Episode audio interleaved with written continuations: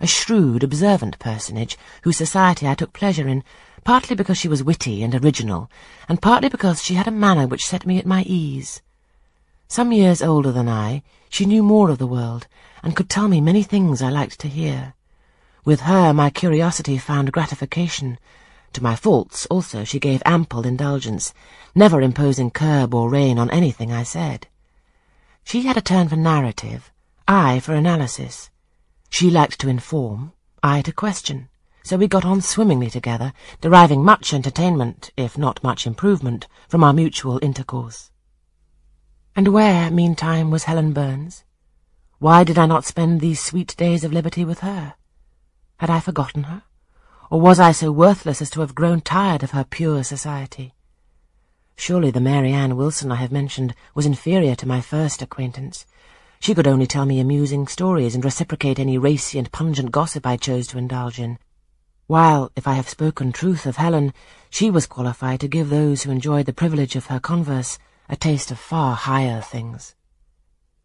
True, reader, and I knew and felt this, and though I am a defective being with many faults and few redeeming points, yet I never tired of Helen Burns, nor ever ceased to cherish for her a sentiment of attachment as strong, tender, and respectful as any that ever animated my heart.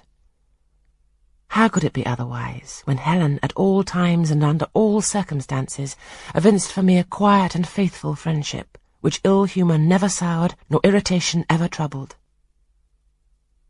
But Helen was ill at present. For some weeks she had been removed from my sight to I knew not what room upstairs.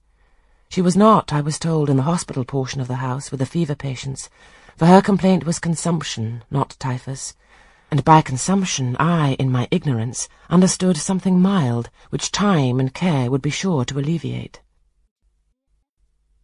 I was confirmed in this idea by the fact of her once or twice coming downstairs on very warm, sunny afternoons, and being taken by Miss Temple into the garden. But on these occasions I was not allowed to go and speak to her. I only saw her from the schoolroom window, and then not distinctly, for she was much wrapped up, and sat at a distance under the veranda.